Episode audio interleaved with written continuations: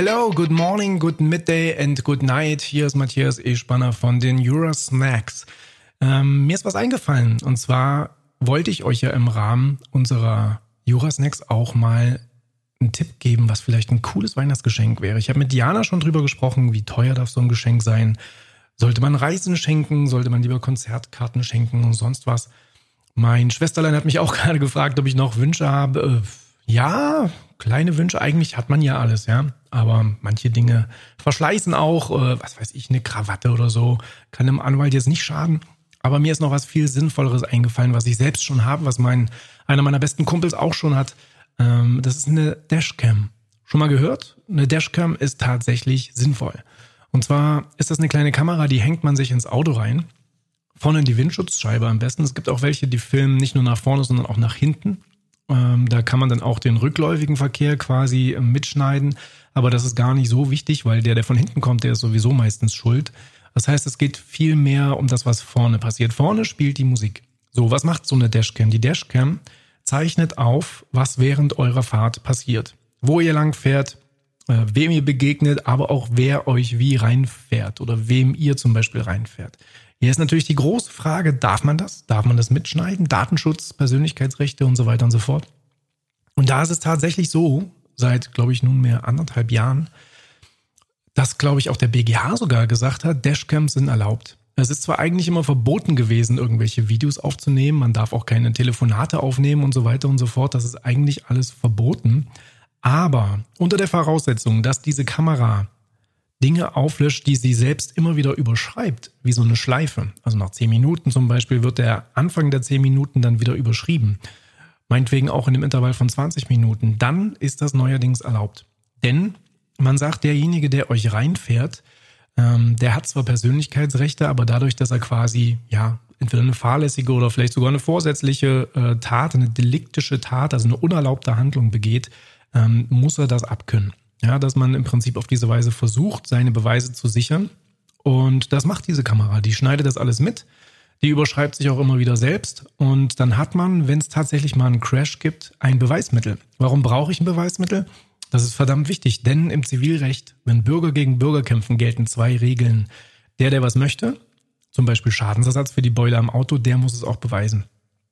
Und dann kommt Grundregel 2, der, der verliert, weil er es vielleicht nicht beweisen konnte. Manchmal auch, weil der Richter nicht auf seiner Seite war. Das gibt's, das gibt's wirklich. Richter haben nicht immer gute Tage. Ähm, der bezahlt. Und das kann ganz schön teuer werden. So, und jetzt hat man natürlich im Auto oftmals die Situation, dass man alleine hinterm Lenkrad sitzt. Ja, da ist keiner dabei, der das irgendwie beobachten kann. Und wenn man dann auf die Idee kommt und sagt, ja, der Gegner hat es doch aber gesehen, warum sollte denn der Gegner eure Story vertreten. Ja, ihr werdet natürlich sagen, äh, ich war nicht schuld, der Gegner war schuld. Warum sollte der Gegner das denn genauso sehen? Ja, der hat vielleicht seine eigenen Gründe, seine eigene Wahrnehmung, nicht seine eigene Wahrheit, weil es gibt eigentlich nur eine Wahrheit, aber rein juristisch ist es so, dass man durchaus zwei Wahrheiten manchmal ja ausdiskutieren muss, nämlich die des Klägers und die des Beklagten. Dieses sehr vermaledeite Problem und auch häufig auftretende Problem wird dadurch gelöst, dass ihr da diese Kamera drin habt Jetzt ist dann natürlich die Frage, kann ich mir das leisten? Ist das denn nicht wahnsinnig teuer, da irgendwie eine Heidenkamera irgendwie reinzubauen? Ähm, nächste Frage wäre, saugt die mir vielleicht die Batterie leer? Wie ist denn das? Also ich kann euch sagen, Antwort 1 wäre, ist nicht so teuer. Ich glaube so 150 Euro. Ich werde jetzt hier keine empfehlen, aber es gibt ja ja Stiftung Warntest und so weiter und so fort. Wer mir eine Nachricht schreibt, dem sage ich es auch, aber ich will jetzt hier keine Produktwerbung machen. Auf jeden Fall kann das Ding so um die 150 Euro kosten ist tatsächlich machbar. Ja, wenn die Family zusammenlegt, kann man das vielleicht schenken, demjenigen, der das Auto besitzt oder fährt.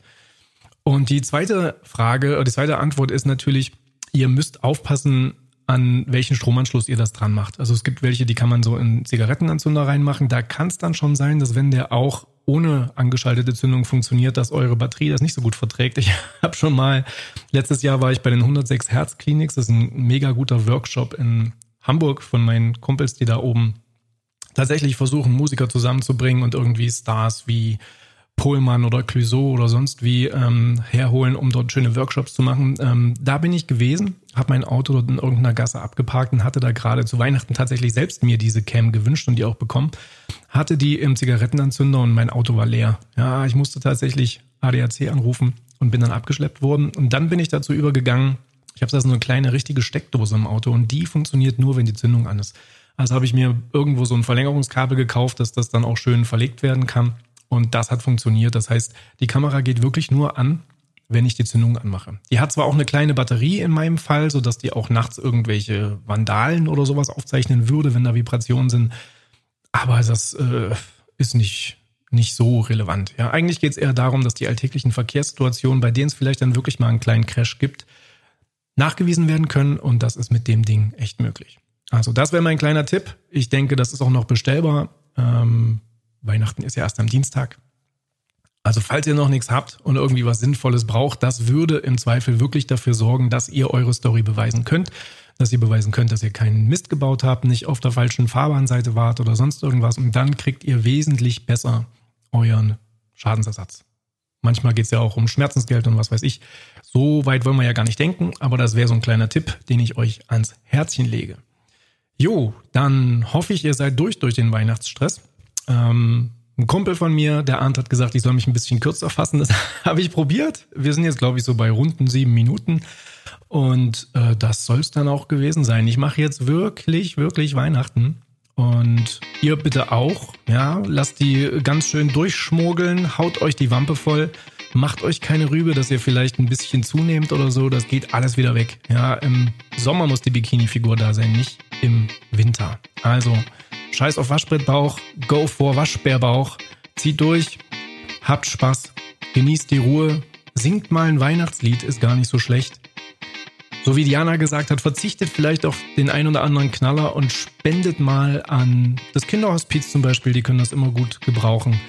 Lauter so Dinge, die uns alle zu guten Menschen machen. Tut die einfach und genießt das Weihnachtsfest. Hat mich sehr gefreut, dass ich mit euch diesen Podcast zusammen lostreten durfte. 2020 geht's weiter. Ja? Guten Rutsch, schöne Weihnachten. Bis dann. Tschüss.